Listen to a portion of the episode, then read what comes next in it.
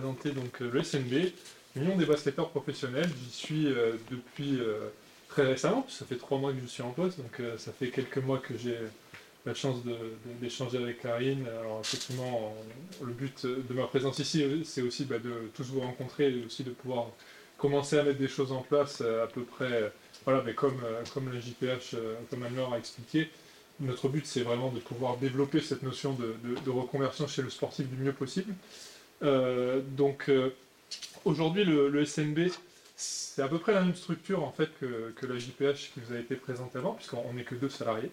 Donc, c'est une petite structure. Euh, néanmoins, on, essaye justement de, pousser ces projets de, reconversion du mieux qu'on peut, en plus des autres missions. Donc, notre slogan, c'est protéger, défendre et aussi représenter.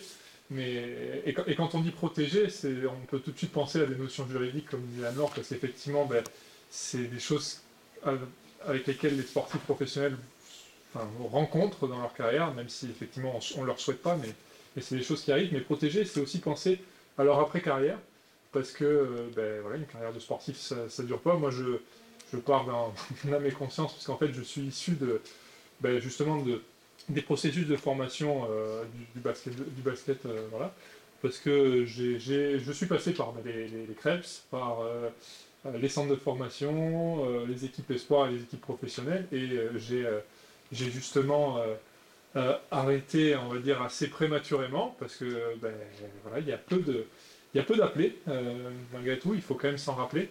Et, c'est aussi pour ça que je fais le parallèle avec mon expérience personnelle, parce que ce que disait Anne-Laure juste avant, effectivement, euh, ben, il y a quelques années, on va dire que le, processus de reconversion n'était pas ce qu'il est aujourd'hui, et en tout cas, on n'en parlait pas de la même manière. Moi, je fais partie de, des, joueurs qui, à qui justement on a proposé de faire ça, à qui on a proposé de, des, programmes qui n'étaient pas forcément adaptés à, moi, ce que, je, ce que je souhaitais pour la suite de ma carrière. Et, euh, c'est aussi pour ça qu'à un moment donné, j'ai pris le choix de prendre du recul par rapport à tout ça et, et, euh, et d'aller vers des formations plus classiques et vers des niveaux aussi euh, plus adaptés à la reprise d'études. Mais aujourd'hui, ben, c'est possible, voilà, via, euh, via et aussi euh, via d'autres types de formations, comme Anne en a parlé, on peut allier, on va dire, un quotidien de sportif professionnel et une reconversion professionnelle, et, non plus un double projet, mais effectivement un projet de vie qui où on n'a pas les études d'un côté et le sport de l'autre, mais vraiment quelque chose qui s'entremêle et qui s'adapte et à l'un et à l'autre. Et c'est ça qui est, très intéressant pour nous. Euh, alors effectivement, nous au syndicat des, basketteurs, on a euh, différentes manières d'intervenir auprès des joueurs. On a tout d'abord une tournée des clubs, donc euh, effectivement c'est quelque chose qui nous permet de rencontrer les joueurs professionnels chaque année et justement de leur présenter notre, nos, projets et donc notre mission euh, de reconversion auprès des joueurs. On peut aussi leur présenter notamment nos partenaires, donc l'Académie, mais également bah, des partenaires, euh, des organismes de formation, donc Véronique est ici présente, mais voilà, comme disait Anne-Laure, qui va leur permettre de définir ce projet, parce qu'effectivement, il y a beaucoup de joueurs, notamment les jeunes, mais aussi les plus, les plus vieux, parce que les plus vieux font partie de générations, comme on le disait, à qui on n'a pas forcément proposé les bonnes alternatives de formation au bon moment, et donc qui ne matchaient pas forcément leur projet euh, d'après, et les plus jeunes qui, eux, sont ben, à fond, euh, voilà, ça a été mon cas, mais quand on est à fond dans nos carrières, euh, notamment au début, on pense qu'à la performance, et on pense surtout qu'à performer dans notre univers professionnel, donc qui est le basket, mais qui est le sport de haut niveau. Et c'est très difficile de se projeter sur un projet de formation, en fait, parce qu'on se dit que, ben voilà, nous, tout ce qu'on veut, c'est gagner notre vie grâce, grâce au sport professionnel, euh, intégrer les équipes de France, être sportif, donc sportif de haut niveau. Et on n'a pas forcément tendance à, euh, à se projeter euh, sur l'après et aussi sur qu'est-ce qu'on aimerait faire. Parce que c'est ça qui est très compliqué. Aujourd'hui, ce qu'on aime faire, c'est jouer au basket, c'est être performant sur le terrain, mais on ne sait pas forcément qu'est-ce qu'on aimerait faire à côté de ça? -dire, quand on rentre à la maison, qu'est-ce qui va nous pousser à nous investir dans une formation ou euh, dans quelque chose qui pourrait nous, plaire et qui pourrait nous motiver de la même manière que le sport le fait? Et, euh, c'est pour ça qu'on a besoin de ces partenaires, qu'on a besoin des, partenariats donc, euh, voilà, qui sont divers et variés, parce qu'effectivement, il faut toucher le maximum de formations et il faut toucher le maximum de domaines. C'est ça qui est très intéressant aussi pour nous. C'est-à-dire que aujourd'hui, bah, comme disait Anne-Laure, un sportif ne veut pas juste devenir entraîneur, ne veut pas devenir directeur sportif, Alors ça existe, attention, il y a des joueurs, je pense à, Jean-Victor Traoré, que j'ai eu récemment, parce que est, il est issu de ce processus-là de, penser justement à son après-carrière. Il vient d'annoncer sa retraite du côté de Lille très récemment, à cette fin de saison, et lui va, a, anticipé ça avec son club, donc avec le club de Lille, et en partenariat, ils ont décidé que ben, Jean-Victor allait devenir euh, le nouveau directeur sportif donc de la structure pour accompagner justement euh, les équipes professionnelles, et, euh, mais aussi faire le lien avec les bureaux du club et qui est ce lien-là. Et, lui est l'exemple de quelqu'un qui va rester dans son sport et qui va rester dans son club. Et c'est génial quand ça se passe comme ça. Mais il y a aussi des sportifs pros qui ont envie de couper, qui ont, qui ont des, des, appétences à des domaines qui sont complètement autres. Et c'est pour ça qu'il est intéressant pour nous de, travailler avec des partenaires comme Academy, qui proposent un nombre de formations qui est large, qui est divers, et qui leur permet bah, de penser leur reconversion, non pas que par le cadre du euh, sport, mais aussi par, euh, voilà, alors ça peut être l'immobilier, mais ça peut être plein d'autres choses. Aujourd'hui, on parle beaucoup des métiers du digital, on, euh, on parlait des data en, introduction, mais c'est effectivement un domaine qui intéresse beaucoup. Aujourd'hui, moi j'ai fait une interview, donc reconversion euh, avec un, joueur euh, de deuxième division qui évolue en Pro B, qui lui euh, veut devenir expert comptable et qui a fait les démarches pour devenir expert comptable. Donc en fait, on peut toucher tous les sujets. On peut aussi toucher. On parle, on parle pas beaucoup de, on parle moins, on va dire, des métiers plus manuels qui vont être, je sais pas, l'artisanat, qui vont être. Récemment, on parlait de, la cuisine avec un joueur, mais ça peut être tout ce genre de sujet-là. Et effectivement, c'est bien de pouvoir penser à tout et de pouvoir essayer de tout aborder. Parce qu'aujourd'hui, bah, quand on pense à des formations, effectivement, on pense euh, qu'à certains types de métiers et qu'à certains domaines professionnels, mais effectivement, ça va plus loin que ça. Et le but, c'est de nous, en tout cas, en tant que syndicat, au travers de nos partenaires, de leur apporter un maximum de solutions, mais aussi de leur apporter de quoi définir leur projet, de se rendre compte de, ce qu'ils souhaitent pour, pour l'avenir. Il faut aussi savoir que effectivement, on parle beaucoup de formation en distanciel, et aujourd'hui, Academy, ben, c'est une formation en distanciel, mais c'est hyper important pour nous de le dire, parce que aujourd'hui, un des freins principaux qui, dans l'esprit des sportifs, c'est comment allier mon quotidien de sportif professionnel avec une formation.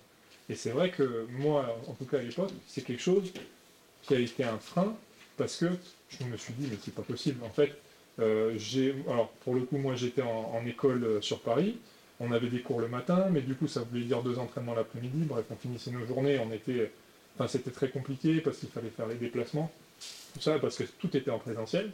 Et, euh, aujourd'hui, on a cette possibilité d'être en distanciel. Et il faut bien se rendre compte, et c'est pour ça que c'est important pour nous d'avoir, comme disait Anne-Laure, des contacts privilégiés qui comprennent aussi nos problématiques. C'est-à-dire que le sportif professionnel, il a du temps en soi. Beaucoup de gens pensent aussi que être sportif professionnel, c'est être surchargé. Mais on se rend compte que c'est pas forcément vrai. Les sportifs professionnels ont du temps, mais c'est juste qu'ils ont un temps qui a des horaires et des créneaux différents d'une personne euh, qui a un parcours professionnel classique.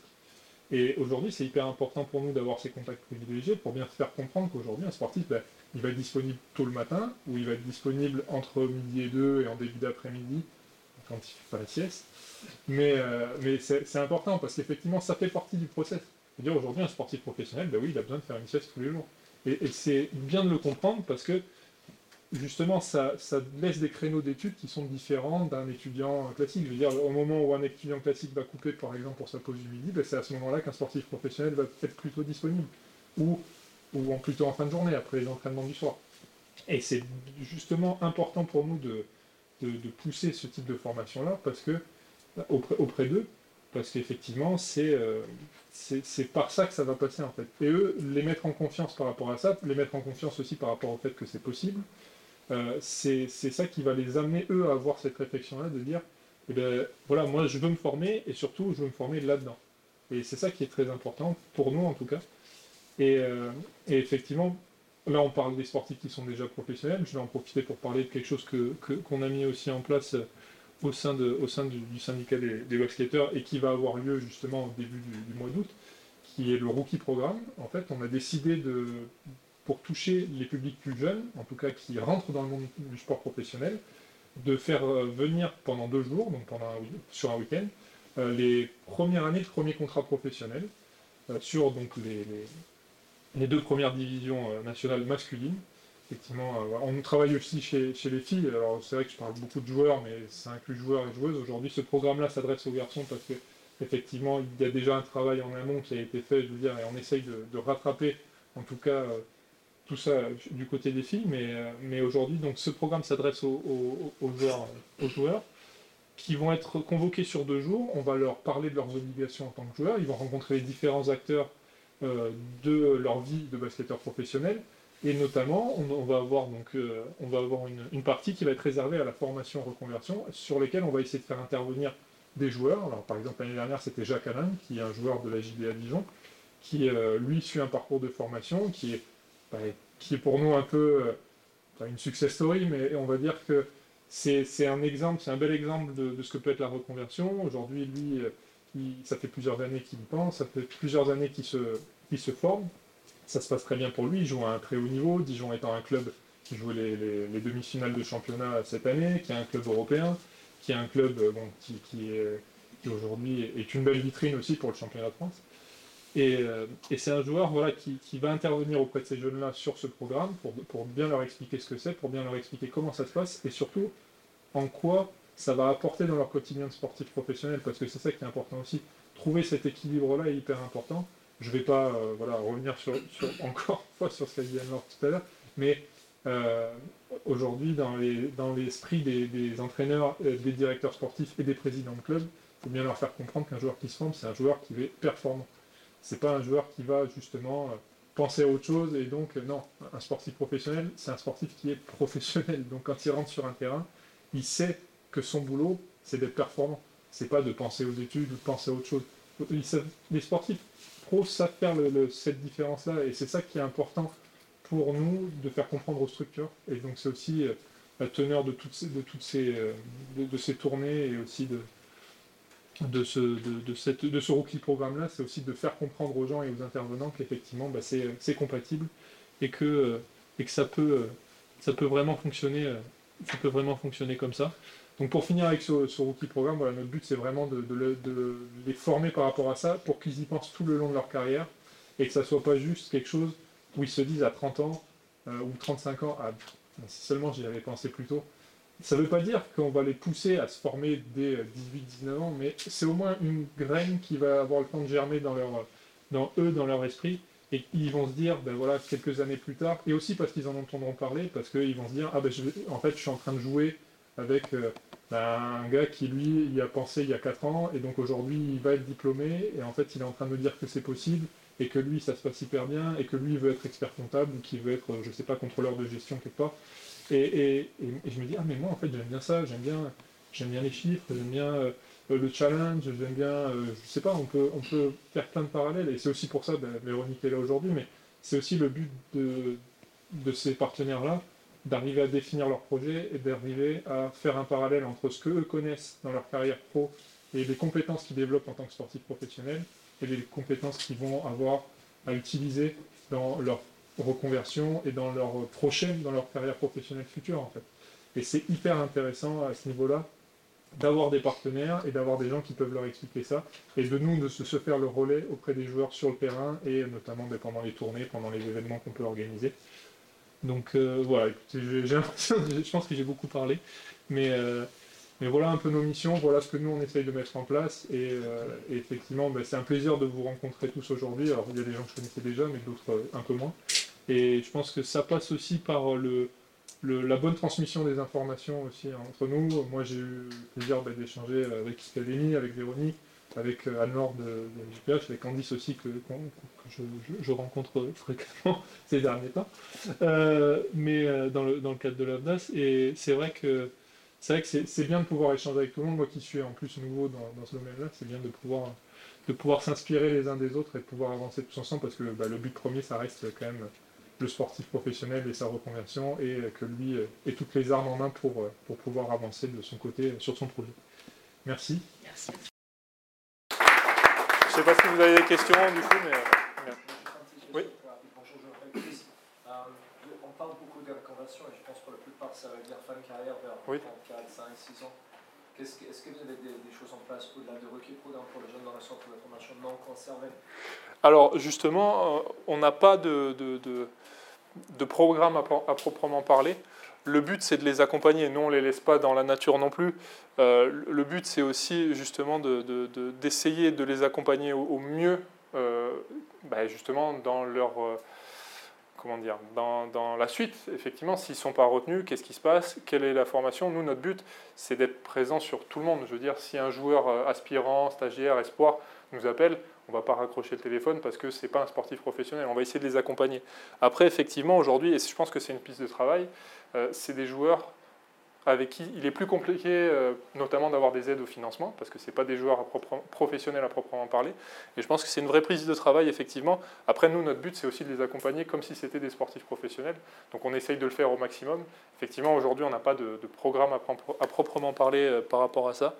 Mais que c'est vrai que c'est un sujet. Euh, je veux dire, voilà, moi, ben, c'est mon cas. Euh, typiquement, j'étais un joueur euh, aspirant et, un joueur espoir qui n'a pas percé professionnellement et qui a dû se reconvertir. Alors, effectivement, je l'ai fait par mes propres moyens, mais ce n'est pas le cas de tout le monde. Et c'est aussi pour ça que c'est très intéressant, mais notamment, alors, on n'a pas encore eu l'occasion d'en parler, mais le programme e-lycée, parce que c'est sur ces jeunes-là en fait que ça va toucher, parce qu'il y a des jeunes qui n'ont pas le bac, par exemple, qui ont 22, 23, 24 ans et qui euh, veulent se reconvertir, mais sans bac, c'est très compliqué. Donc euh, moi, c'est aussi pour ça que c'est un sujet qui m'intéresse grandement, parce que qu'est-ce qu'on fait de ces jeunes qui n'ont pas le bac et qui, euh, justement, qui, ont besoin d'avancer, qui ont décidé de stopper les études à 16-17 ans parce qu'ils se disent, bon, ben, moi, ma carrière, c'est le sport, et puis la blessure ou, ou n'importe quoi. Ou n'importe quoi d'autre qui, puisse arriver dans leur carrière. Et, donc, effectivement, alors non, on n'a pas de programme particulier, mais le but, c'est de les accompagner de la même manière, en tout cas, de leur trouver une, formation qui leur convienne le mieux pour, pour justement les, les pousser dans ce sens-là.